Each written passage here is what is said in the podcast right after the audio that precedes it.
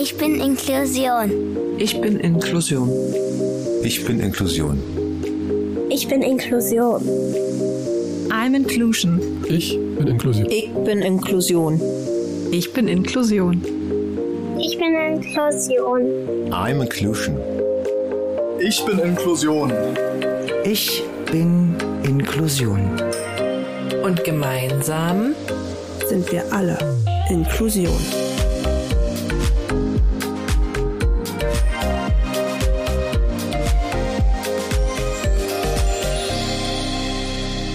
Hallo und herzlich willkommen in unserem Podcast Zeitgeist der Inklusion.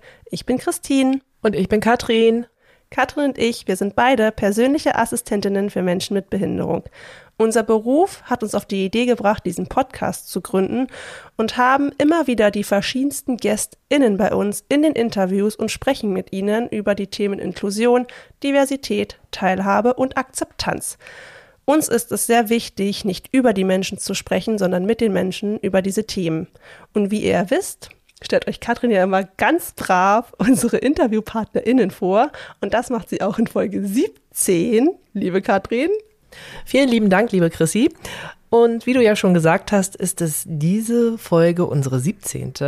Und in diesem Interview haben wir die eingesegnete Diakonin Anna-Sophie Gerd bei uns. Anna-Sophie ist Sozialarbeiterin und leitet die evangelische Berliner Stadtmission für Obdachlose und stadtarme Menschen. Sie ist sehr engagiert und bietet Vorträge, Seminarleitungen, Interviews und Beratungen zu den Themen Obdachlosigkeit, Umgang mit obdachlosen Menschen und Wege aus der Obdachlosigkeit an. Außerdem schreibt sie für Die Zeit die Kolumne Christ und die Welt und bei der BZ für Berliner Helden. Durch die aktuelle Lage mussten wir den Termin sehr, sehr oft verschieben und wir freuen uns wirklich unglaublich, dass es nun endlich geklappt hat. Hallo liebe Anna-Sophie, danke, dass du heute unsere Gästin bist und dir Zeit genommen hast, mit uns im Interview über das Thema Obdachlosigkeit, Wohnungslosigkeit, auch in Verbindung mit Inklusion zu sprechen. Ja, vielen Dank für die Einladung. Ja, hallo.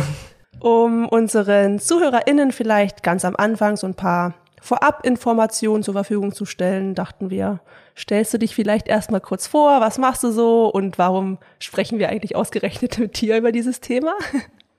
Gute Fragen. ähm, ja, ich bin Anna-Sophie Gerd, ich bin Sozialarbeiterin und Diakonin. Also ich habe eine theologische Ausbildung und leite seit 2018 die City-Station, eine wohnungslosen Tagesstätte. Zu dem Begriff sage ich vielleicht nachher noch was, der gefällt mir nämlich nicht. Ähm, genau, und ich habe mit 2015 angefangen, in der Obdachlosenhilfe zu arbeiten, ähm, habe mein Praktikum da gemacht und so den Einstieg gefunden, habe lange in der Bahnhofsmission am Zoo gearbeitet, habe in Notübernachtung gearbeitet und seit 2018 hier. Habe ich noch ein paar Ehrenämter nebenbei, aber genau, Hauptamt ist hier ähm, als Sozialarbeiterin und Diakonin. Genau aus dem Grund sitzen wir nämlich auch zusammen. Und weil du ja für uns die perfekte Ansprechpartnerin bist und wir uns darüber Gedanken gemacht haben und durch Zufall eigentlich darauf gekommen sind, dass Armut, Inklusion, Obdachlosigkeit ja sehr nah beieinander liegt und wollen da gleich mal mit der allerersten Frage starten, die uns kam, weil ich einen anderen Podcast von dir gehört habe. Da war nämlich die, hast du erklärt, was der Unterschied zwischen Obdachlosigkeit und Wohnungslosigkeit ist. Ich glaube, das interessiert unsere ZuhörerInnen auch sehr, weil ich glaube, dass viele das gar nicht wissen. Ja, dann erkläre ich euch das auch gerne. Ähm, Obdachlosigkeit sind Menschen, die ja kein Dach über den Kopf haben und auch nirgendswo ein Bett finden. Das sind Menschen, die wir im, in der Stadt wahrnehmen. Also Menschen, die unter Brücken liegen, die an S-Bahnen sitzen, die mit ihrem Hab und Gut durch die Stadt laufen. Also wirklich Menschen, die man, ich sage mal, sehen kann als obdachlos. Dann gibt es ganz viele Menschen, die sind wohnungslos und das bedeutet, man hat keinen eigenen gesicherten Mietvertrag. Und das sind Menschen, die vielleicht irgendwo rausgeflogen sind, Partner hatten, eine Partnerin hatten und dann keine eigene Wohnung mehr finden oder keinen eigenen Mietvertrag haben. Das heißt, die schlafen mal drei Wochen bei Mama auf der Couch, dann geht's zum besten Freund, da ist man auch noch ein paar Wochen, dann lernt man vielleicht noch irgendwen kennen oder hat einen Arbeitskollegen, der einen aufnimmt, dann ist man da noch ein paar Wochen ähm, und ich sag mal, wandert von Sofa zu Sofa.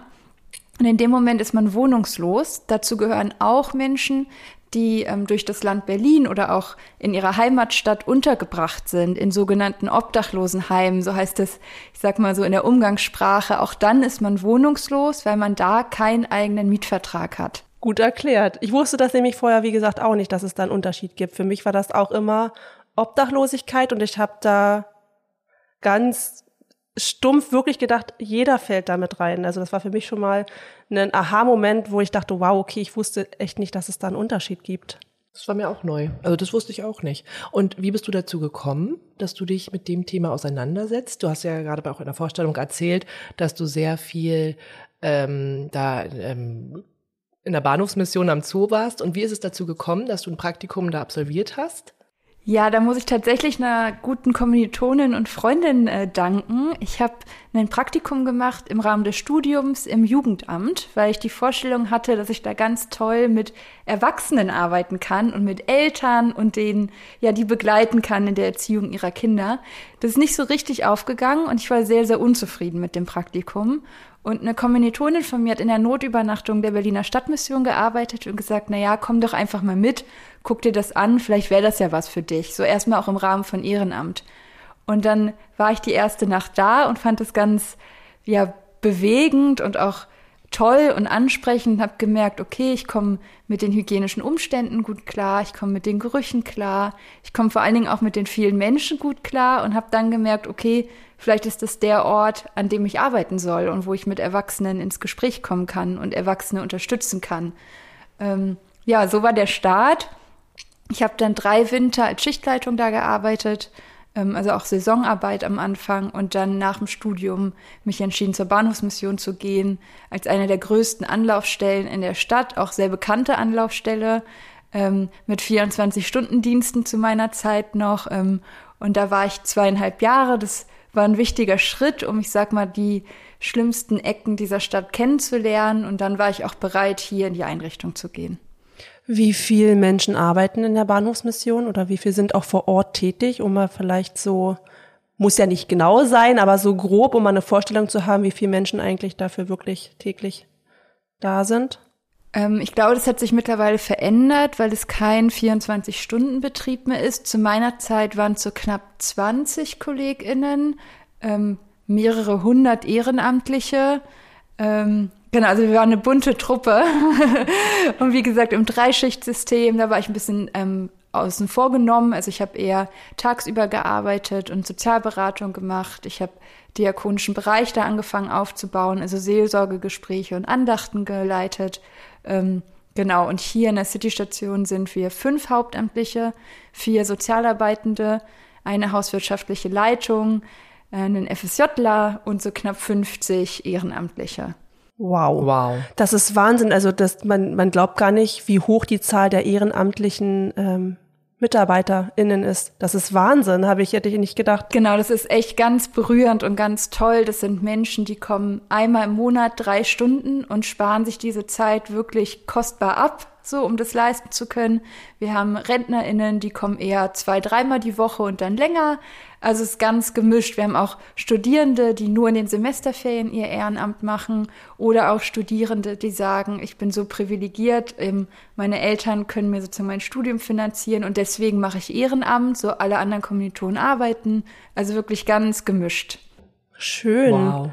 Gibt es, ähm, also ich weiß das so ein bisschen aus den Medien, dass es immer eine Art Zählung gibt von Menschen, die obdachlos sind. Ähm, das stelle ich mir jetzt sehr schwer vor. Kannst du da irgendwie ein bisschen was genaueres sagen? Ich meine, jetzt haben wir eine Zahl gehört, wie viele MitarbeiterInnen es gibt, aber gibt es eine Zahl, wie viele obdachlose oder wohnungslose Menschen wir in Berlin, ich meine, wir können ja, glaube ich, nur von Berlin sprechen, wir sind ja in Berlin, wie viele es gibt? Ja, es gibt eine Zahl. Ähm, es gab die erste Zählung nach der Solidarität ganz knapp vor Corona im Januar 2020, also wirklich kurz vorher. Ähm, in der Nacht wurden 1974 Menschen gezählt in Berlin und ich sage immer so ein bisschen provokant, das kann nicht stimmen, weil dann würde ich alle kennen. Ähm, also ich gehe davon aus, es sind deutlich mehr. Ähm, es gab auch Kritik aus ähm, dem Kreis der Obdachlosen, die gesagt haben, ich will, will, mich nicht zählen lassen, so ich will will das nicht und sich bewusst an dem Abend versteckt haben. Ähm, aber das sind nun mal die Zahlen, die wir jetzt haben. Nächstes Jahr im Sommer gibt es die nächste Nacht der Solidarität. Ich gehe davon aus, dass da ja eine höhere Zahl zustande kommt, auch weil Sommer ist ähm, und Menschen sich nochmal anders verstecken oder auch mehr Menschen, ich sage mal, das aushalten, obdachlos zu sein und erst im Winter sagen, okay, ich suche mir jetzt doch Obdach. Ähm, da bin ich also gespannt drauf, aber man sagt in Berlin die offizielle Zahl 1974, auch wenn ähm, freie Träger davon ausgehen, dass es eher 5.000 bis 6.000 obdachlose Menschen sind. So eine große Spanne, das ist ja Wahnsinn. Genau, Krass. das ist, ist jetzt so ein bisschen offen. So, ich will die Zahlen, die da zustande kamen, die sind so, wie sie sind und das hat seine Richtigkeit. Und trotzdem gibt es natürlich viele Menschen, ja, die das nicht gut fanden, die sich versteckt haben, ähm, die sich andere Plätze gesucht haben. So, und dazu kommen auch Menschen, ähm, bei der Nacht der Solidarität wurden nur Menschen gezählt, die man, ich sag mal, als obdachlos identifizieren konnte. Das heißt, Menschen, die sich so gut durch den Alltag bewegen, dass sie nicht auffallen als obdachlos, weil sie ja das irgendwie schaffen, sich, ich sag mal, sauber zu halten, ordentlich sind, nicht auffallen. Ähm, die wurden im Zweifelsfall auch nicht mitgezählt. Also jemand, der am Zoo an, an der Bushaltestelle saß und da ganz, ich sag mal, äußerlich aussah wie du und ich, der wurde dann nicht mitgezählt, so. Und da kann man schon sagen, es wird eine Dunkelziffer geben. Wie hoch die ist, ob das jetzt 4000 sind oder nur 2000, weiß keiner. Aber es gibt eine Dunkelziffer. Okay, danke schön. Das sind ja krasse Fakten. Auf jeden Fall. Hast du das Gefühl von deiner Beobachtung, dass sich die durch die Zeit, du hast ja gesagt, die erste Nacht der Solidarität war direkt vor Corona und die ist nächstes Jahr im Sommer wieder. Hast du das Gefühl, dass sich durch Corona die Zahl erheblich gesteigert hat? Tatsächlich nicht, sondern erheblich verringert hat. Ähm, genau, okay. das ist immer ganz überraschend. Am Anfang, als Corona ähm, auftrat, ähm, hat sich ja ganz viel getan in der Stadt. Also auf der einen Seite sind viele Menschen, die aus dem europäischen Ausland kamen, zurückgegangen in ihre Heimatländer, weil natürlich die erste Welle, das war ja gruselig. So, und das hat einen ja Angst gemacht. Und hier hatte alles zu und man kannte keinen. Und dann finde ich, ist es naheliegend, dass Menschen sagen, dann gehe ich dahin zurück, wo ich noch ein Minimum an Sicherheit und Familie vielleicht habe. Ähm, also das ist ein Teil wirklich, wo Menschen zurückgegangen sind. Und dann gab es am Anfang von Corona eine große, ja, solidarische Welle mit obdachlosen Menschen, dass viele Menschen ohne mit der Wimper zu zucken untergebracht wurden. Also da, wo vorher sonst ganz viele Wege in Anspruch genommen werden müssen, ähm, ganz viel Bürokratie hintersteht, das ging auf einmal und das war total toll. Und dadurch sind auch Menschen untergebracht worden, die, ich sag mal, in der ersten Phase der Unterbringung auch so das als Sprungbrett nutzen konnten, um langfristig Hilfe in Anspruch nehmen zu können. Das ist natürlich klar, wenn man erstmal ein Bett hat und eine Sicherheit hat und vier Wochen zur Ruhe kommt und trotzdem wütet Corona, aber man hat Zeit zur Ruhe zu kommen, dann haben einige es auch geschafft, Energie daraus zu gewinnen und ja, sich sozusagen zu verändern. Ähm, das heißt nicht, dass sozusagen seitdem keine neuen obdachlosen Menschen hinzugekommen sind, aber zumindestens würde ich sagen, gab es da in Bezug auf Obdachlosigkeit ganz viel Positives und auf jeden Fall eine Veränderung in den Zahlen. Schön, danke schön. Da habe ich ein bisschen Gänsehaut ja, bekommen, muss ich sagen. Gänsehaut bekommen, finde ich auch. Man hört immer viel Negatives, ja. aber das ist ja wirklich ein schöner positiver Punkt. Ja, und das war, also ich habe hier die Nacht mitgearbeitet, wo wir das Nachtcafé geschlossen haben. Ähm, wir haben eine Woche früher geschlossen als normalerweise, als Corona aufkam, die erste Welle. Und wir haben hier morgens 21 Menschen in Obdach vermittelt. Und also zusammen mit dem Bezirk, ähm, das war eine ganz, ganz tolle Kooperation, was Einmaliges. Ähm, und das war echt krass. Also so, wir sagen immer, wir machen diese Arbeit, damit Menschen von der Straße runterkommen, dass sie eine Perspektive entwickeln. Auf einmal war das da. Und als hier um 13, 14 Uhr der letzte Gast sein Zimmer bezogen hatte, irgendwo in der Stadt, wir saßen hier und wussten gar nicht, wie uns geschieht, sondern es war wirklich so, dafür machen wir diese Arbeit. Also gute soziale Arbeit schafft sich selber ab und es war in dem Moment so. Ähm, es hielt jetzt nicht ewig an, aber in dem Moment war das was ganz Berührendes und was ganz viel Energie verliehen hat. Ja, total, kann ich mir gut vorstellen. Ne? Du hast gerade was ganz Schönes gesagt. Gute soziale Arbeit schafft sich von alleine ab schafft sich selber ab. Schafft sich selber ab. Wahnsinn, cooler, sehr, ja. ein sehr ist, schöner. Ist nicht von mir, ist von nee, einer aber, aber Professorin. Oh. aber der ist sehr schön. Muss, also der ist wirklich sehr schön. Sehr berührend, wirklich. Also das habe ich gerade auch selber gemerkt, das ist, darum macht man es, wenn man dann den Erfolg auch sieht. Unglaubliches Gefühl. Schön. Eine Frage, die ich so ein bisschen aus dem Umfeld mitgebracht habe, ähm, ist, wie es überhaupt dazu kommt. Was muss passieren, dass ein Mensch in Armut gerät, obdachlos wird? Wie, wie passiert das? Wie kommt sowas? Ich meine, prinzipiell kann es uns ja alle irgendwie treffen. Ne? Das ist ja auch immer das, was wir auch über Inklusion immer sagen. Es betrifft einfach jeden. Jeden zu jeder Zeit kann irgendwas im Leben passieren, weswegen sich alles ändert. Und ich konnte der Person darauf keine Antwort geben und dachte, ich nehme die mal mit und frage dich das. Ja, da gibt's äh, zwei Antworten drauf. Die erste ist, dass wir uns erstmal Menschen angucken, die eine deutsche ähm, Staatsbürgerschaft haben. Man muss da leider so unterscheiden. Ähm, aber bei Deutschen ist es so, 75 Prozent der obdachlosen Menschen haben eine psychische Erkrankung.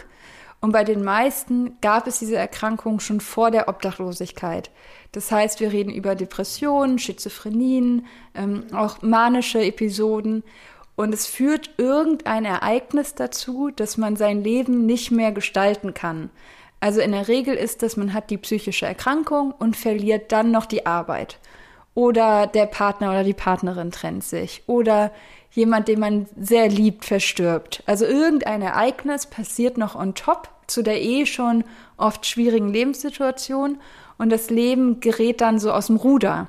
Das heißt, man ähm, geht irgendwann nicht mehr zur Arbeit oder man hat keine Arbeit mehr, man kümmert sich nicht um Jobcenter-Angelegenheiten oder um Rente, man geht vielleicht auch nicht zum Hausarzt, man öffnet sich keinem Pfarrer oder irgendeiner Person, die vielleicht einen unterstützen könnte. Und sobald man drei Monate keine Miete zahlt, geht es relativ zügig. Ähm, also jetzt nicht sofort, aber dann sage ich mal, ist so ein bürokratischer Weg auch in die Wege geleitet. Und ähm, man hat dann immer noch Möglichkeiten, dass Mietschulden übernommen werden und es Einigungen gibt, aber wenn man in so einer schweren, depressiven oder schizophrenen Episode ist oder auch einfach so voller Trauer, dann macht man das auch nicht. So. Und dann ist es relativ schnell, dass Menschen auf der Straße landen. Ähm, dazu gehören auch Alkoholerkrankungen, andere Drogen, die konsumiert werden, die, ich sag mal, diese Abwärtsspirale unterstützen. Ähm, das ist so der eine Weg. Und ähm, man sagt auch, A, dass es ein bisschen mehr Männer betrifft, weil Männer ähm, anfälliger sind in dem Bereich für schwere psychische Erkrankungen ähm, und Männer sich nicht so schnell Hilfe holen. Ähm, wenn Frauen das passiert und man merkt, oh, Miete und die ersten gelben Briefe flattern irgendwie im Briefkasten, selbst wenn man sich die nicht traut aufzumachen. Man hat ja irgendwie so eine Ahnung, oh, das ist nicht gut. In der Regel gehen Frauen dann noch schnell ähm, zu einem Hausarzt oder zu einer Sozialarbeiterin, die man irgendwie kennt oder zu irgendeiner Behörde und ähm, probiert sich noch Hilfe zu holen. Und deswegen betrifft es eher Männer, deswegen sind mehr Männer auf der Straße. Und bei Frauen ist es auch so, dass wenn sie einmal auf der Straße sind, es ganz schnell so Machtstrukturen gibt, also ganz platt äh, Sex gegen Obdach und man sich irgendwie irgendeinen Menschen findet, der einen missbräuchlich behandelt und dafür aber ein Obdach zur Verfügung stellt. Aber das ist so der klassische Weg, sage ich mal, von deutschen StaatsbürgerInnen, dass wirklich man einfach sich nicht um seine Sachen kümmert und eins zum nächsten passiert. Dann haben wir aber auch EU-BürgerInnen, die ähm, ja nach Deutschland kommen mit einer ganz großen Hoffnung. Mit einer ganz großen Hoffnung, hier irgendeinen Job zu finden, irgendwie Geld zu verdienen, bestenfalls die Hälfte des Geldes noch nach Hause zu schicken, ähm, irgendein Zimmer zu finden und hier ja sein Leben vielleicht neu zu gestalten oder neu zu starten ähm, und eine neue Perspektive zu haben. Und meistens klappt das nicht. Das liegt daran, dass es in Deutschland dann doch eine hohe Bürokratie gibt und das, was man vielleicht aus seinen Heimatländern hört, ne, in Deutschland findet jeder einen Job, selbst auf dem Bau gar kein Thema, so, das stimmt dann hier gar nicht zwingend. So, oder man gerät an, ähm, ja, ich sag mal, ArbeitgeberInnen, die einen um die Kohle prellen. So, also das ist ja klar, dass wir da nicht über Jobs reden, die, ich sag mal, wir jetzt in der Regel annehmen, so, sondern die Hoffnung nach was Besseren ist so groß. Und wenn es dann nicht klappt, dann ist natürlich der Schritt auch nicht weit, ähm, eine Depression zu entwickeln, zum Alkohol zu greifen, aus Scham auch nicht zurückzugehen. So, weil wenn im Heimatland gesagt wird, in Deutschland findet jeder einen Job und du bist der, der es nicht findet, dann äh, traust du dich auch nicht sofort wieder zurückzugehen. Also da gibt es verschiedene Gründe und das sind die zwei Hauptgründe. Würdest du ähm, sagen, wenn die Bürokratie einfacher wäre, dass es dann weniger obdachlose Menschen geben würde? Glaubst du, dass die Bürokratie ein Ansatz wäre, es vielleicht in solchen Situationen das einfacher zu gestalten? Ja, in gewissen Punkten würde ich das schon sagen. Also in Berlin gibt es zum Beispiel die Geburtsdatenregelung. Ähm, das bedeutet, wenn du noch nie in Berlin gemeldet warst und obdachlos bist, also du kommst hierher, vielleicht aus einer anderen Stadt, weil du denkst, ach, in Berlin werde ich schon irgendwie mein Leben verändern können, ähm, dann und dann Hilfe möchtest, dann geht es nach der Geburtsdatenregelung. Das heißt, jeder Monat, in dem du geboren bist, ist ein Bezirk zugeordnet, der für dich zuständig ist. Das ist auf den ersten Blick irgendwie fair, weil alle Menschen sind ja quer im Jahr geboren und dann muss halt jedes Bezirksamt mal ran, in Anführungszeichen. Wenn du aber deinen Lebensmittelpunkt im Rahmen deiner Obdachlosigkeit in Charlottenburg hast und du gehst hier zur Citystation und du gehst zur Bahnhofsmission und gehst hier noch zu irgendeiner Kirchengemeinde, wo es Suppenküche gibt und du bist immer hier so, ich sag mal, in Charlottenburg unterwegs und die Geburtsdatenregelung zwingt dich, dass ganz im Osten ein Bezirk für dich zuständig ist, dann ist das der erste Schritt, die erste Hürde schon schwer, dahin zu fahren. Erstens, du fährst vermutlich ohne Fahrschein dahin so, weil du holst dir dann kein Ticket, um zum Beispiel in Friedrichshain oder in Köpenick dann zum Sozialamt zu gehen. Ähm, Im schlechtesten Fall musst du da sogar zwei oder dreimal hin, weil die auch nicht sofort äh, dich freudestrahlend empfangen und dir ein Bett geben. So, und ich würde schon sagen, dass wir da auf jeden Fall ähm, Hürden abbauen könnten. Ähm, aber auch gleichzeitig sage ich, dass damit jetzt nicht alles gelöst wäre. Also so die Bürokratie ist nicht nur Schuld, sondern es gibt ja auch Menschen, die das schaffen, aber ist sicherlich ein Teil davon. Hm. Aber nur als, um, um so quasi diesen Lösungsansatz irgendwo zu finden, irgendwo müsste man ja anfangen. Aber wo fängt man an? Man kann die Gerüchte über das einfache Arbeiten in Deutschland in einem anderen Land nicht wegmachen. Ne, da, da, da, da anzusetzen ist auch schon schwierig. Und man macht sich ja, oder wir machen uns ja dann auch immer sehr viele Gedanken, wo kann man vielleicht Lösungen mal oder zum, zum Nachdenken anstoßen, welche Richtungen kann vielleicht auch jeder was tun, ne, um Lösungen vielleicht zu, zu kreieren. Mhm. Ne, deswegen war so das Erste, weil wir es ja auch aus, der, ähm, aus den Anträgen für Menschen mit Behinderung kennen, dass die Anträge ja egal was man beantragt, ist entweder abgelehnt wird und man muss da wirklich echt dahinter sein. Da braucht man wirklich echt Ausdauer. Wenn ich mir das dann vorstelle, wenn man dann wirklich in einer schwierigen Lebensphase ist und man dann vor so einem Stapel Anträge sitzt, das ist echt demotivierend. Ne? Ja, auch gerade für einen Menschen, der ja schon äh, psychische Probleme zum Beispiel hat, dann sitzt er vor so einem Stapel und ist ja auch erstmal vollkommen überfordert damit, weil ich meine, das Beamtendeutsch, nenne ich es mal, ist ja nun auch nicht gerade einfach zu verstehen. Und da sehe ich ja dann auch schon große Probleme. Der ist ja dann auch auf Hilfe unbedingt angewiesen, dass er dies überhaupt ausfüllt. Genau, deswegen arbeiten ja hier Sozialarbeitende, mhm. um genau da zu unterstützen und zu beraten und ähm, ich sage auch mal simpel Kopien zu machen und dass man hier eine Postadresse hat. Mhm weil äh, ein Jobcenter möchte natürlich wissen, wohin können die Briefe schicken. So, da kann man ja nicht schreiben unter der Brücke 3a, so, ähm, sondern man braucht eine Postadresse.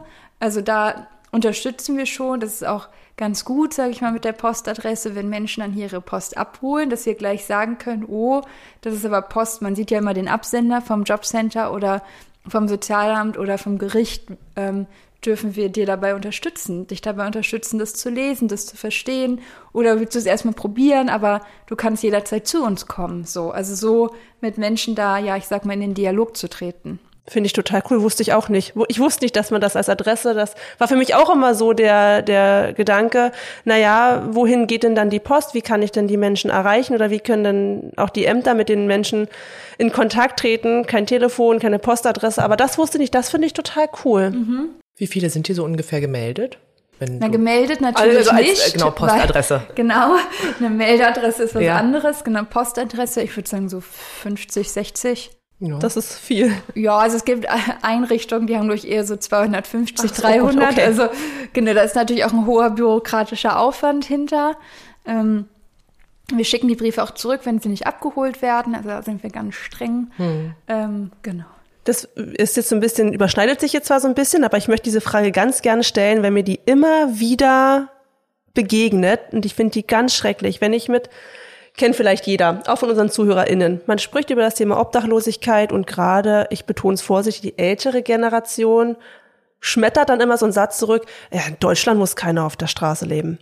Ich weiß, es überschneidet sich mit dem, was wir gerade so ein bisschen geredet haben, aber wie würdest du empfehlen, wie kann man auf so einen Satz reagieren? Ohne, also mich macht das wütend, wenn mir jemand sowas sagt, ähm, weil wenn es anders gehen würde, wäre es ja so. Aber was würdest du vielleicht, was empfiehlst du uns oder unseren ZuhörerInnen auf solchen Satz? Wie reagiert man da drauf? Ich sage tatsächlich immer, ja, das stimmt. Auf den ersten Blick ist das eine richtige Aussage. Also in Deutschland muss keiner obdachlos sein. Es gibt Gesetze, dass man untergebracht wird.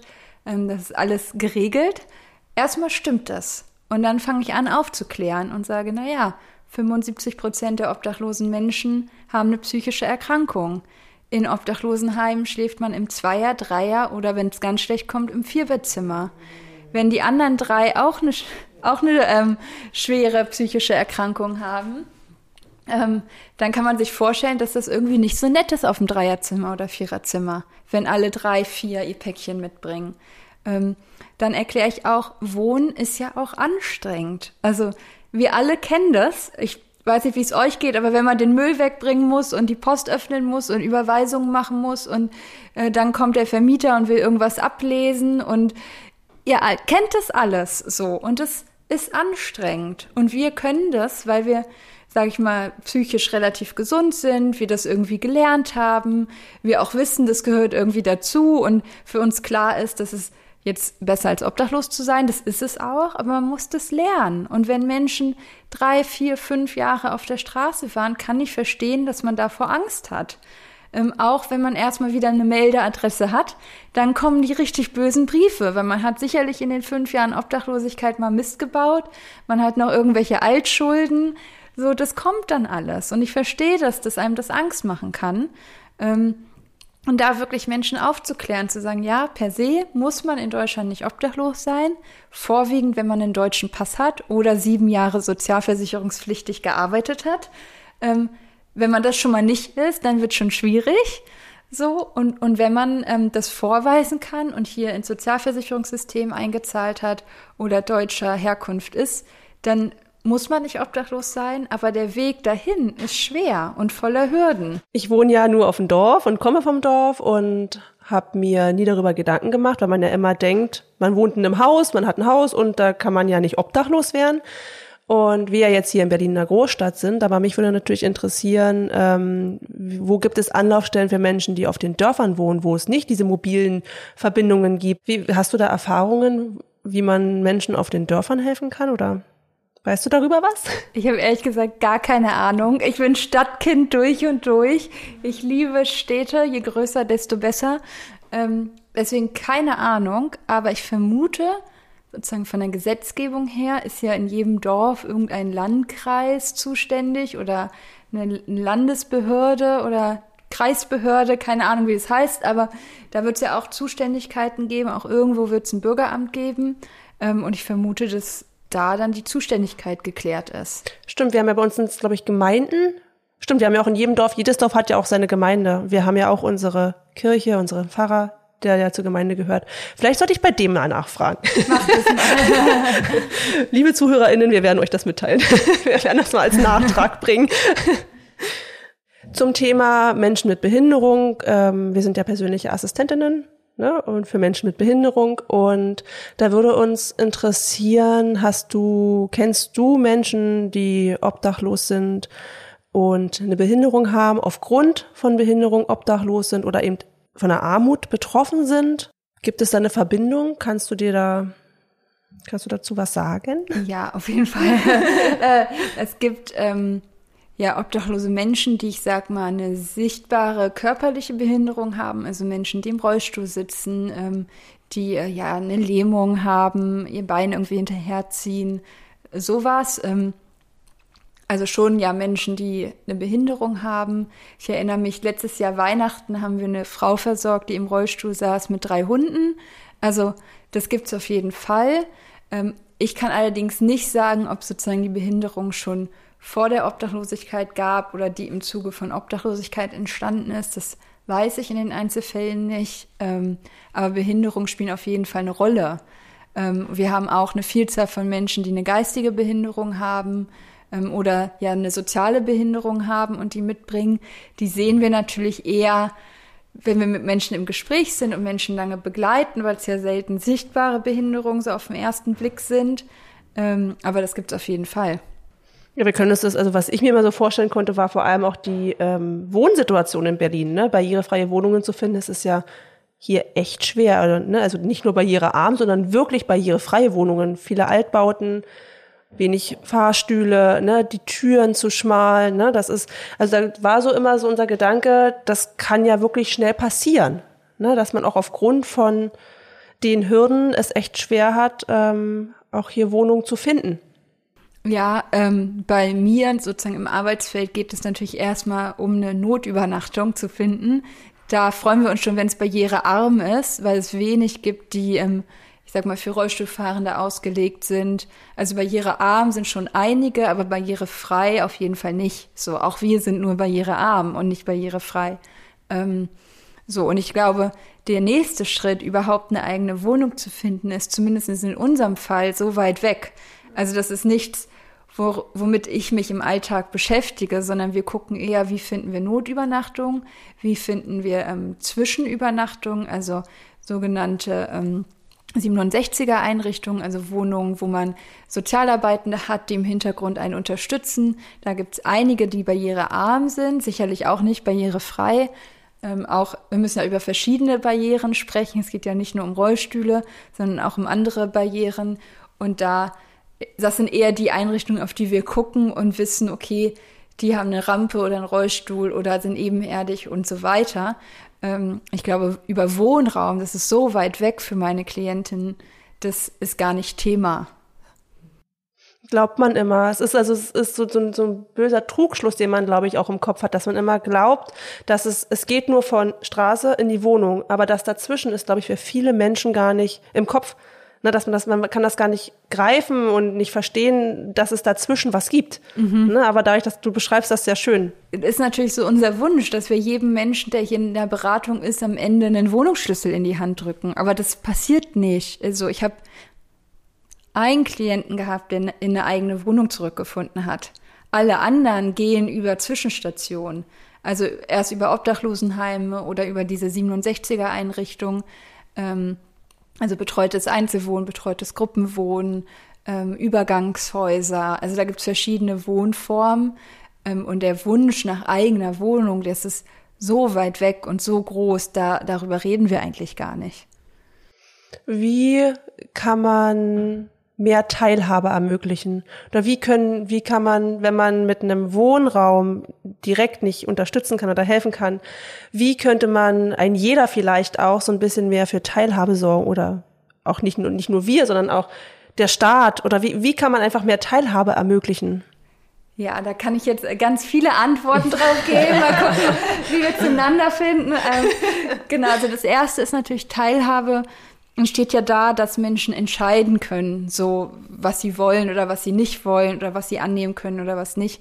Das fängt an mit, dass man nicht zwingend jedem obdachlosen Menschen, der vor einem sitzt, einen, einen Apfel schenken muss oder ein belegtes Brötchen. So. Ähm, A, weiß man gar nicht, ob ähm, gerade bei Äpfeln, ob obdachlose Menschen das essen können. Ganz viele haben einen ganz schlechten Zahnstatus und die können den Apfel gar nicht abbeißen. Also ist nett gemeint, aber bringt halt nichts. Ähm, bei so Brötchen sieht es ähnlich aus. Ähm, viele kriegen Brötchen geschenkt belegte Brote. Das ist total toll. Aber wenn man das fünfte belegte Brötchen kriegt, dann, naja, ist die Dankbarkeit und der Sinn auch, ich sag mal, eingeschränkt bei manchen Gästen oder Klienten. Ähm, so, und da wirklich zu sagen, hey, fragt doch Menschen, habt doch Mut und fragt Menschen, was sie sich wünschen, auch in dem Bewusstsein, dass dir die Antwort nicht gefallen könnte. Ähm, also wenn jemand sagt, ich weiß nicht, ich will eine 5-Minuten-Terrine oder ein Bier oder äh, eine Packung Zigaretten, dann muss man auch das aushalten. Dann kann man immer noch selber entscheiden, ob man es kauft. Aber ähm, da zu sagen, okay, wenn wir über Teilhabe reden, dann müssen die Menschen das auch sagen dürfen, was sie wollen. So, der noch bessere Weg ist natürlich Geld zu verschenken, dass Menschen selber entscheiden können, was sie kaufen. Ähm, weil im Zweifelsfall kaufst du die falsche 5-Minuten-Terrine oder das falsche Bier oder die falschen Zigaretten. So, also ne, da wirklich zu sagen, okay, wir muten erwachsenen Menschen, die auf der Straße leben, die jeden Tag tausend Entscheidungen treffen, wir muten denen das zu, dass sie die zwei Euro, die ich ihnen gebe, selber gut einsetzen. So, ich finde, da fängt Teilhabe an.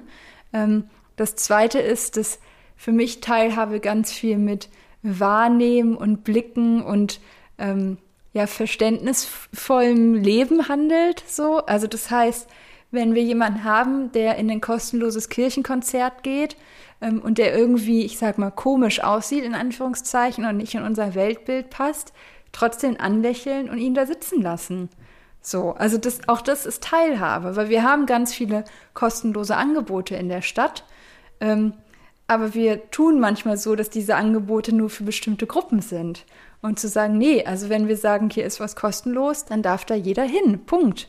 So, das ist Teilhabe. Ähm, dann geht es natürlich um Bau, Bau in der Stadt. Es gibt ganz viele ähm, Sitzbänke und irgendwelche Mauern, die so gebaut sind, dass sich da keiner hinlegen kann. So, das ist falsch. So, wenn wir sagen, wir haben Menschen, die auf der Straße leben, dann müssen wir doch auch anerkennen, dass sie irgendwo sich hinlegen müssen. So, also ansonsten funktioniert das nicht. Und auch das ist Teilhabe. Ähm, also so, das sind sozusagen die ersten kleinen Schritte, wo ich finde, auch jeder was machen kann und jeder was tun kann. Ähm, ich kann auch sagen, mich ärgert das, dass es obdachlose Menschen gibt und ich spende einfach Geld an eine Organisation, die sich kümmert und denkt, okay, das ist nicht mein Thema, ich will mich nicht mit Obdachlosigkeit auseinandersetzen, weil ich das abstoßend finde, aber dann sorg halt dafür, dass sich andere damit auseinandersetzen können. Ähm, und ich glaube, da, so müssen wir sozusagen mit Inklusion und Obdachlosigkeit rangehen. Und irgendwann kommt sozusagen, dass man den komischen Nachbar, der in seinem Haus wohnt, dass man den aushält, weil man weiß, der ist vielleicht psychisch erkrankt, der ist auffällig, ähm, sicherlich den unterstützen aber nicht sofort zum Vermieter rennen und Lärmprotokolle schreiben, sondern da probieren ins Gespräch zu gehen, auch wenn das anstrengend ist und schwer ist. So. Du hast äh, ganz kurz schon angedeutet mit dem Geld geben und mit dem Anlächeln. Das ist so, wir jetzt, als wir auf dem Weg hierher waren, ich muss die Geschichte jetzt einfach ganz kurz erzählen. Wir haben im Auto darüber geredet. Wir haben nämlich im Auto darüber geredet und wir standen an der Ampel und da war eine junge Frau auch mit einem Becher in der Hand und ist zwischen die Autos gegangen und ähm, erstmal löst das in mir immer ein Gefühl aus. Ich glaube, das kennen auch sehr viele, dass man sich erstmal unwohl fühlt und so eine Art schlechtes Gewissen hat. Ne, so, oh Gott, jetzt habe ich aber kein Kleingeld zur Hand und irgendwie ist sie mir vielleicht doch nicht so sympathisch, dass ich ihr was geben möchte. Aber Katrin hat das nämlich so schön gesagt, anstatt wegzugucken, einfach freundlich sagen, nein, Ne, aber wenigstens so respektvoll zu sagen und zu sagen, nein, jetzt gerade nicht. Ne, heißt ja nicht, dass man nie was gibt. Im Gegenzug dazu hatte ich letztens, habe ich auch Katrin erzählt, äh, ich arbeite in Wedding und äh, da ist ein, groß, ein großer Kaufland und da sitzt immer der gleiche Mann mit seinem Hund. Und ähm, jedes Mal, wenn ich daran vorbeigehe, ich auch mal wieder dieses schlechte Gewissen.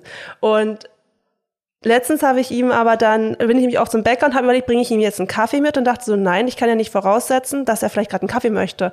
Und habe ich ihm aber vier Euro gegeben und gesagt, für dich und deinen Hund. Und er war so unglaublich freundlich, dass ich dachte, warum, warum entwickelt man erst dieses schlechte Gewissen? Und ähm, kennst du das auch aus Erzählungen, dass man so ein schlechtes Gewissen hat? Und woher kommt das? Kann man da, also. Ja, ich würde, glaube ich, die harte These aufstellen, dass die wenigsten ein schlechtes Gewissen haben oder nur Menschen, die irgendwie reflektiert ähm, damit umgehen. Ich glaube, dass ganz viele A, obdachlose Menschen gar nicht wahrnehmen oder B sofort denkt, naja, selber schuld, so, es, ne, es muss ja in Deutschland keiner obdachlos sein, da haben wir es wieder. Ähm, so, oder am Ende wirklich vielleicht die sind, die sagen, okay, ich kann nicht jedem was geben. Und das stimmt ja auch. Man kann nicht jedem was, jedem was geben. So. Also es sei denn, du bist vielleicht Millionär, aber, oder Millionärin. Ähm, so, ich glaube, dass nicht alle ein schlechtes Gewissen haben, so, sondern dass es auch Menschen gibt, die gerne helfen wollen und vielleicht nicht wissen wie und das irgendwie verbuchen unter schlechten Gewissen, aber eigentlich ist es nur eine Unsicherheit. Ähm, es gibt so verschiedene Ebenen so. Und ja, zu dem mit dem Hund, das ist ja, also einfach voll schön. Also, ne, der sitzt da, weil er Geld braucht oder Geld haben möchte oder irgendwie seinen Hund gut versorgen will oder was auch immer. Er wird da ja nicht sitzen, weil er da unendlich viel Freude dran hat. So, und du hast ihm offensichtlich das gegeben, warum er da sitzt. Also, das einfach so anzuerkennen, zu sagen, ja, ne, das ist sozusagen Gesellschaft und Miteinander so. Und ich musste schmunzeln, als du gesagt hast, die Frau mit dem Becher, ähm, du hattest kein Kleingeld dann sage ich immer ganz frech, naja, aber warum müssen wir denn Kleingeld geben? Ja. Also vielleicht hättest du ja auch 5-Euro-Schein gehabt und wenn du dir das leisten kannst, dann gib doch auch fünf. Also sozusagen, lasst uns wegkommen von dem Kleingeldgedanken. So, ich sag immer Menschen, ich verstehe das total in Berlin, dass man nicht jedem was geben kann und auch Sympathien ein großer Faktor spielt, gehe ich voll mit. Und dann zu sagen, naja, dann überleg dir eine feste Summe im Monat, die du geben möchtest ne, wo du auch keine Spendenquittung für kriegst, sondern die du einfach gibst. Und dann kannst du überlegen, ob du einem Menschen die 20 Euro gibst oder ob du, 10, äh, ob du 20 Menschen einen Euro gibst. Ähm, so, das kannst du dann für dich überlegen und sagen, ja, du hältst dich sozusagen an deine eigenen Regeln, in Anführungszeichen. Ähm, ich mache das so, weil ich ja in Berlin hier arbeite und ganz oft ähm, ja, obdachlose Menschen treffe beruflich. Ich gebe in Berlin gar nichts, weil mir das einfach zu ja gefährlich ist, in Anführungszeichen, dass irgendwann mal ein Gast hier in der Einrichtung steht und dann ist es irgendwie schräg, also so vom Gefühl her. Deswegen bin ich ganz großzügig im Urlaub. Ich habe immer ein Urlaubsgeld dabei, wo ich so denke, okay, weil ich das in Berlin nicht geben kann oder geben will, weil ich in dem Bereich arbeite, lege ich das sozusagen fiktiv an die Seite, um das dann im Urlaub zu verteilen. Und es ist dann auch cool, da mal jemandem 10 Dollar oder 10 Euro zu geben ähm, und zu wissen, okay, das kann ich jetzt sozusagen locker machen. Das ist eine coole Idee. Das ist eine sehr, sehr coole Idee auf jeden Fall. Äh, bei mir ist es ja auch so, wenn ich, ich fahre viel öffentliche Verkehrsmittel und gerade wenn ich dann unterwegs bin, sehe ich viele Menschen, die auch einfach wirklich weggucken, diese Ignoranz anderen Menschen gegenüber. Und ich meine, da ist es ja immer noch ein Mensch, der vor einem steht und mich berührt das wahnsinnig, wenn diese man das so ignoriert. Und ich, es ist so ein Unverständnis meinerseits, wie Chrissy ja vorhin auch meinte, den Menschen auch einfach anzugucken und wahrzunehmen, ihm wenigstens auch das, also das Gefühl ja auch zu geben, du bist da, du existierst, weil ich habe auch so das Gefühl, dass viele Menschen, die obdachlos sind, dann vielleicht auch gar nicht mehr wahrgenommen werden von der Gesellschaft. Und da dann auch wieder reinzukommen, ist natürlich auch ein wahnsinniger Schritt. Und das muss dann auch erstmal diesen Schritt gehen. Ja, ich habe das manchmal, ich sehe das so, wenn Menschen in, der, ähm, in den öffentlichen Verkehrsmitteln so ihr Sprüchlein aussagen, ne? Manche haben ja irgendwie so ein Gedicht oder genau Genau, finde ich immer sehr schön. Genau, und es gibt aber ganz viele, die dann ihre Kopfhörer lauter schalten, hm. wenn man da mal drauf achtet. Und das macht mich richtig wütend, ja. weil ich so denke, komm, die 15 Sekunden, wo irgendjemand sein Gedicht oder sein Sprüchlein aufsagt, also so wichtig kann der Podcast oder die Musik nicht sein, dass du jetzt für die paar Sekunden das äh, sozusagen lauter schalten musst, ja. Ähm, das macht mich immer richtig wütend, so. Ähm, Genau, das ist es. Also wir müssen nicht jedem was geben und wir müssen uns nicht für jedes Thema einsetzen. Es ist auch völlig legitim, wenn Menschen sagen, oh, Obdachlosigkeit, das ist mir echt zu fremd und zu ekelhaft und zu gruselig und whatever. Das ist völlig okay, aber wenigstens sozusagen Anstand bewahren kann man. So. Und das kann, kann jeder so. Und jeder von uns hat mal einen schlechten Tag und kann es mal nicht, da müssen wir gar nicht drüber reden. Aber in der Gänze der S-Bahn-Fahrten kann man einfach nett sein. Ja, und man kann damit auch immer anfangen. Ne? Jemand, der sich bis jetzt noch nicht getraut hat, kann einfach das nächste Mal einfach wenigstens freundlich lächeln. Und ich finde, so ein freundliches Lächeln ist manchmal auch so viel wert. Und was Katrin meinte, Wertschätzung, ne? dass man denjenigen sieht. Genau, fairerweise muss man natürlich sagen, unter den Masken kann man so kann man zwar ja. lächeln, aber man sieht es nicht richtig, also so nur so ein bisschen so, aber zumindestens nicht verschämt wegzugucken nochmal zu dem Thema mit dem Geld, das wobt mich noch. ähm, manchmal, wenn, also ich habe immer ein Euro, immer ein Euro, äh, ein Euro Stückchen in der Tasche für den Einkaufswagen. Das ist immer der Euro, den ich eigentlich grundsätzlich ständig weggebe, ähm, weil den habe ich immer in der Tasche. Dann denke ich immer, der Euro ist aber zu wenig. Letztens, was ich gerade schon meinte, waren es vier Euro, weil es war das Geld, was ich halt ähm, vom Bäcker noch in der Tasche hatte äh, und wollte die auch wieder so ein blöder Gedanke. Da die Centstücke wollte ich nicht mitgeben, also habe ich halt das runde Geld genommen. ne, ist ja dann manchmal so ein Gedanke. Und ähm, aber es sind dann ist sagst du zum Beispiel, dass egal wie viel man gibt, dass es angemessen ist? Gibt es irgendwas, wie viel man geben könnte? Was ist für für für einen obdachlosen Menschen wichtig? wie viel Geld? Ist das egal?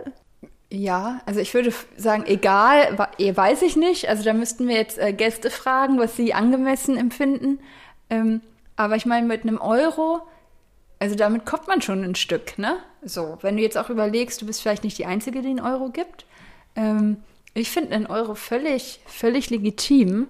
Ähm, ich sage sogar manchmal, naja, gib einen Euro dem obdachlosen Menschen für die kurzfristige Hilfe und gib einen Euro in eine Organisation, die sich langfristig um den Menschen kümmert, also wie wir oder wie andere Organisationen, und zu sagen, okay, es braucht ja irgendwie beides offensichtlich, das hatten wir ja schon, wenn man raus möchte aus der Obdachlosigkeit, und Behördengänge hat und Formulare ausfüllen muss, ist es ja gut, wenn es Sozialarbeitende gibt, die da unterstützen. Ähm, aber ich finde, mit dem Euro kann man schon was anfangen, zumal man ja, sage ich mal, immer noch hoffen kann, dass andere, ich sag mal, Menschen irgendwie nett oder großzügig sind. Also ich weiß nicht, wie das ist, wenn man als obdachloser Mensch zu einem Dönerladen geht und sagt, hier, ich habe 1,57 Euro, was kriege ich dafür? Ich vermute, dass man dann irgendwas kriegt, was eigentlich 2 Euro wert ist oder so. Also, ne, ich will jetzt nicht sagen, man muss alle Dönerläden ausnehmen, aber sozusagen zu überlegen, das ist ja Gesellschaft, dass wir alle füreinander einstehen und alle ähm, ja aufeinander achten. Und es bist ja nicht nur du, die hoffentlich einen Euro gibt. Ähm, zu den Geldspenden fällt mir gerade noch ein, ähm, nehmt, ihr nehmt ja auch Sachspenden entgegen, oder? Gibt es da vielleicht etwas, was du unseren ZuhörerInnen vielleicht so mal drum bitten möchtest, was wirklich wichtig ist, was man spenden könnte? Ja, mache ich sehr gerne. Das ist nämlich ganz einfach in Anführungszeichen. Wir brauchen alles, was auch wir morgens im Bad benötigen. Also das ist eine frische Unterhose, das ist ein frisches Paar Socken, was wir hoffentlich alle nach dem Duschen anziehen. Dann brauchen wir ähm, eine Zahnbürste, Zahnpasta, dann brauchen wir Tampons und Binden. Ähm, ein Rasierer ist auch super. Ähm, mal eine vernünftige Handcreme äh, oder eine vernünftige Gesichtscreme. Also wirklich alles, was wir morgens im Bad verwenden, Duschgel, Shampoo, so, das brauchen wir hier. So, und das ist schon super, wenn wir damit nicht also einkaufen gehen müssen, sondern das in unserem Lager haben und verteilen können. Ähm, ich sage auch immer bei Tampons und bei Binden, ich gebe nicht einer Frau einen Tampon, sondern ich gebe dir halt die Packung. So, weil ich finde es albern zu sagen, ja, hier hast du zwei oder drei. So, aber das geht halt nur, wenn ich genügend Packungen im Keller habe. Also so funktioniert das. Also das ist was, was wir immer brauchen. Und dazu kommt das nächste Produkt, was wir vielleicht die meisten von uns morgens brauchen, ist Kaffee, Tee, Milch und Zucker. Ähm, wir kochen in sehr vielen Mengen Kaffee. Ähm, ein Kaffee, das wissen alle, ein Päckchen 5 Euro so. Wir kochen am Tag so 10 Liter Kaffee. Ähm, das heißt, man braucht ein paar Päckchen in der Woche, so das ist super. Ähm, Zucker und Milch auch, ähm, bevorzugt Haarmilch, dass wir ein bisschen flexibel sind. Ähm, das ist all das, was wir hier wirklich, wirklich gerne annehmen. Ähm, und dann bei Kleidung ist es immer ein bisschen kompliziert. Äh, Deutsche neigen dazu, so ne, im Winter holt man die Wintergarderobe raus und guckt nochmal, was hatte man im Sommer an und was nicht und bringt uns dann im Dezember die kurzen Hosen und die Röcke. Ähm, Na, das bringt ja gar nichts. Richtig. 100 Punkte, genau. ähm, also da sozusagen wirklich, ähm, ich sage immer bei Kleiderspenden, ähm, vorher anrufen und sagen, ich habe die fünf Sachen, darf ich die gerade vorbeibringen? Auch weil im Zuge von Corona hat ganz Berlin Kleiderschränke ausgemistet. Das ist total toll gewesen. Aber wir haben immer noch, sage ich mal, Corona-Kleidung hier im Keller liegen, in Anführungszeichen. Und äh, ich habe ja schon gesagt, wir sind zu fünf Hauptamtliche, 50 Ehrenamtliche. Wir können nicht ähm, mehrere Stunden am Tag verbringen, Kleider zu sortieren. Deswegen bei Kleiderspenden wirklich vorher anrufen, fragen, was gerade gebraucht wird. Und alles aus dem Baden, aus der Küche nehmen wir sehr gerne. Äh, also kann man das quasi vorbeibringen, anrufen oder auch per Post? Per Post, genau, ist auch gut. Ähm, man darf auch, wenn man, sage ich mal, wenn ihr ZuhörerInnen habt, die nicht aus Berlin kommen, sondern aber jetzt denken, ach ja, die City-Station möchte ich gerne unterstützen, ähm, dann kann man auch gerne in jedem Versandhandel uns was schicken. Also die großen Drogerien und Supermärkte äh, bieten ja auch Versand an, also oder einfach wirklich zu Hause ein Päckchen packen und uns das schicken, genau. Wer jetzt äh, der Meinung ist, er möchte das machen, wir verlinken auf jeden Fall ähm, in den Show Notes auf jeden Fall alle Kontaktdaten. nur noch mal, Vielen Dank. Dass, das, dass das schon mal ausgesprochen ist. Ähm, ansonsten ist das ja auch ziemlich easy bei Google, die City-Station in Berlin zu googeln. Da findet man ja auch alle Daten, kann ich nur aus bestem Gewissen empfehlen. Die Adresse wird auf jeden Fall in der Folgenbeschreibung zu finden sein. Genau. Wir neigen uns ja schon so langsam Richtung Ende. Wie kann man, also eine Frage, bevor wir unsere letzte Frage starten, mhm. würde ich ganz gerne noch wissen, wie man sich vielleicht noch engagieren könnte. Kann man sich einfach als Ehrenamt melden? Ja, total gerne. Also wer Lust hat, wir suchen immer Leute im Winter für Nachtdienste ähm, von 23.30 Uhr bis 9 Uhr hier uns zu unterstützen. Äh, dafür gibt es auch eine Aufwandsentschädigung oder auch nachmittags uns beim Spülen zu unterstützen. Es gibt vormittags die Möglichkeit, uns beim Kochen zu helfen. Ähm, dann einfach auch bei der City-Station melden. Auf der Webseite ist die E-Mail-Adresse verlinkt. Ähm, total gern. Schön. Sehr, sehr schön. Genau, dann kommen wir jetzt zur letzten Frage. Und die stellen wir jedem unserer Gästinnen. Und zwar lautet sie, was möchtest du all den Menschen, die das jetzt noch hören, mit auf den Weg geben? Ja, ich, ist eigentlich relativ simpel, glaube ich. Klingt jetzt, ist gar nicht so der große Bezug zur Obdachlosigkeit, sondern ich möchte jedem Menschen mitgeben, dass er und sie wunderbar gemacht ist und ähm, ganz viele Gaben hat und es unsere ja, Aufgabe sein darf, diese Gaben gut einzusetzen. Ähm, also ich bin davon überzeugt davon, dass jeder Mensch ja ganz viel geschenkt bekommen hat und ganz viele Ressourcen hat. Ähm, und wir dürfen sozusagen gucken, wo passen meine Ressourcen, wo kann ich die gut einsetzen. So für, für gute Dinge, was auch immer dann gut sein mag. So und einfach den Mut haben, äh, das zu machen. Das möchte ich den ZuhörerInnen mitgeben. Dankeschön. Wow, vielen lieben Dank. Gerne. Ja, an der Stelle auch nochmal jetzt zum Abschluss. Danke, dass du dir so viel Zeit genommen hast. Wir sind ja ein bisschen über der Zeit, haben wir doch mehr gequatscht. ist okay. Aber danke für deine sehr öffnenden Worte. Also das hat mich sehr berührt, muss ich sagen. Ich hoffe, unsere ZuhörerInnen auch. Und danke. Danke euch. Dankeschön. Wie wir schon angekündigt haben, findet ihr bei uns in den Show Notes die Kontaktdaten von Anna-Sophie und natürlich auch der City-Station. Alternativ, falls ihr nicht in die Show Notes gucken wollt, Google City-Station Berlin und die Homepage ist sehr übersichtlich. Da findet ihr auch alle Kontaktdaten und auch Informationen. Uns findet ihr wie immer unter www.zeitgeist-der-inklusion.de. Wir strukturieren gerade ein bisschen um, vielleicht ist es dem einen oder anderen schon aufgefallen. Unsere Teammitglieder haben sich auch schon ein bisschen vorgestellt und bei uns auf der Webseite findet ihr nach wie vor die Skripte für mehr Barrierefreiheit und Ihr kennt das ja aus den anderen Folgen, wer sich den Schluss immer anhört, wer jemanden kennt, der jemanden kennt, der jemanden kennt. Tragt es doch bitte weiter, dass wir unsere Folgen mühselig umschreiben, dass es gut zu lesen ist und in Schriftform zur Verfügung steht. Wir rüsten gerade nach. Folge für Folge kommt jetzt langsam online und es würde uns sehr, sehr, sehr freuen, wenn das Anschluss findet. Ja, ihr kennt das. Hinterlasst uns doch gerne, wie schon bisher, konstruktives Feedback. Bewertet unseren Podcast bei Apple und natürlich auch ganz, ganz neu, naja gut, natürlich nicht mehr ganz, ganz neu, ähm, ist auch Samsung Podcast. Auch dort könnt ihr uns bewerten. Darüber würden wir uns unglaublich freuen und ihr würdet uns damit auch sehr unterstützen. Wer Fragen zu dem heutigen Thema Obdachlosigkeit hat, darf uns natürlich auch gerne anschreiben oder findet, wie Chrissy es vorhin auf auch schon gesagt hat, unter der Folgenbeschreibung die direkten Links zur City-Station und zu Anna-Sophie Gerd. Auf unseren Social-Media-Profilen haben wir von jedem unserer Gäste auch immer Fotos, damit ihr euch ein Bild zu den wundervollen Menschen machen könnt. Und natürlich, das ist mein Lieblingsding, nicht zu vergessen, wer seine Geschichte zum Thema Inklusion gerne erzählen mag. Jeder hat eine Geschichte. Habt den Mut und schreibt uns sehr, sehr gerne an.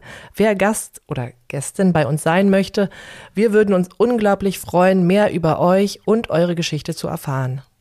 Ich möchte es nur mal ganz kurz loswerden. Bewertet eigentlich irgendeiner bei Apple überhaupt irgendwas? Klar, wir haben zwölf Bewertungen. Nicht, nee, nee, nicht uns, sondern andere Sachen bewertet man bei Apple heutzutage noch? Wer unseren Podcast bewertet und uns davon einen Screenshot schickt, kriegt im nächsten Jahr eine Überraschung, habe ich gerade beschlossen. Katrin guckt, sie überlegt jetzt gerade, was zur Hölle wir verschenken. Ja, ich weiß ja nicht, was sie schon wieder hat. Wir könnten ein paar Sticker verschenken. Sticker, Flyer, nein, was anderes natürlich. Wer unseren Podcast bewertet und uns davon, egal in welcher Art und Weise, bei Instagram, Facebook oder per E-Mail, ein Screenshot dazu weiterleitet, der, Der bekommt eine, irgendwas Schönes geschenkt. was Wunderschönes. Was ganz Bezauberndes. So, und damit hören wir uns nicht zum letzten Mal in diesem Jahr. Es gibt nämlich noch eine kleine Special-Folge. Oh. Also, bis ganz gleich. Tschüss.